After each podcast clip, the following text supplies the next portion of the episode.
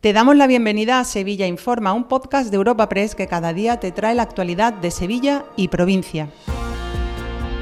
Estas son las noticias más relevantes en nuestra agencia en el día de hoy. Comenzamos un nuevo episodio de Sevilla Informa este lunes 18 de diciembre. Abrimos con el apartado laboral, donde destaca el primer día de la huelga indefinida convocada en el centro de Amazon en Dos Hermanas. El comité de empresa acusa a la multinacional de negarse a mejorar los salarios y las condiciones de la plantilla. También asegura que Amazon no cumple sus promesas laborales ni paga las horas de formación. La entidad, por su parte, defiende que los trabajadores comienzan cobrando más de 1.400 euros al mes, por encima del convenio del sector. Y como de costumbre, la guerra de cifras. Los sindicatos aseguran que el 90% de la plantilla ha secundado este primer día de huelga, mientras la empresa reduce el seguimiento a un 25%. En cualquier caso, la convocatoria de paro indefinido sigue en pie. Escuchamos a Luis Miguel Manzano, presidente del comité de empresa. La merma salarial que estamos sufriendo desde hace dos años hasta aquí, por la absorción que la empresa nos aplica y absorbiéndonos en la subida de convenio. Principalmente hemos intentado negociar con la empresa hasta último momento para llegar a un acuerdo que sea beneficioso para ambas partes, pero la empresa en ningún momento nos ha dado solución para llegar a un acuerdo y desconvocar eh, esta concentración. En el plano municipal, el Ayuntamiento de Sevilla ha presentado hoy el espectáculo navideño que proyectará desde el miércoles, el famoso mapping. Se titula Navigalia, la magia en el río, y tiene una duración de unos 12 minutos. Podrá verse desde el Muelle de la Sal y tendrá cuatro pases diarios a las 7, las 8, las 9 y las 10. Cada sesión contará con más de 4.600 plazas, pero para la asistencia será necesaria reserva previa. Lo cuenta el alcalde de Sevilla, José Luis Sanz. Espectáculo en el agua, este gran espectáculo en el río Guadalquivir.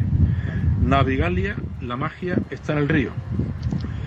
Ese es el nombre de este espectáculo que pretende ser, un, aparte de un espectáculo de visual, un hermoso cuento navideño que conectará realidad y ficción, una historia que mezcla la Navidad con la historia de Sevilla, que protagoniza una niña que se llama Esperanza, casualmente hoy es el Día de las Esperanzas, como ustedes saben. Más asuntos. Sevilla conmemora hoy el Día Mundial de los Migrantes con visiones enfrentadas. De un lado, Vox ha pedido información sobre los migrantes trasladados de Canarias a la ciudad.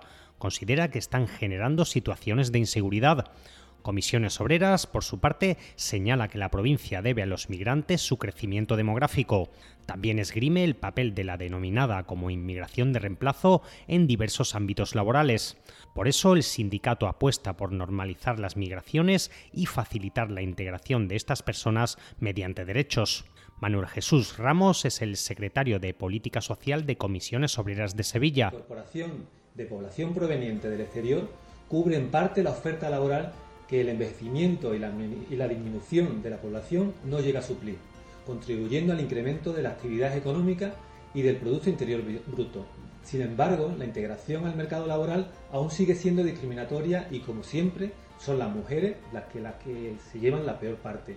Sufren una doble discriminación en la integración laboral, tanto por la diferencia entre hombres y mujeres extranjeras como por la diferencia entre estas mujeres Ya en el capítulo de sucesos, tres personas han sido detenidas por varios robos con arma de fuego en gasolineras de la provincia cometidos la misma noche. También cometieron otro robo dentro de una vivienda. Los delincuentes actuaban con extrema violencia y después de su arresto han sido puestos a disposición judicial. Lo cuenta la portavoz policial Sonia Periáñez. Los autores utilizaron un vehículo familiar tipo ranchera de gran cilindrada, brevemente sustraído, para realizar un alunizaje en la estación de servicio de un conocido centro comercial de la localidad de San Juan de Aznalfarache, sustrayendo del interior las cajas registradoras y todo el dinero contenido en ellas. En su huida en dirección a Mairena del Aljarafe, trataron de atracar otra gasolinera con un arma corta, tipo pistola, amenazando a la dependienta para que les abriera la puerta. Dos apuntes antes del cierre. El Tribunal Supremo ha rechazado el recurso de Aragón contra la designación de Sevilla como sede de la Agencia Espacial Española y el Ayuntamiento ha firmado la cesión del pabellón de Marruecos de la exposición del 29 a la Universidad Pablo de Olavide. Te recordamos que puedes suscribirte y descubrir el resto de episodios de este podcast en nuestra web entrando en europapress.es barra podcast o a través de las principales plataformas de podcasting.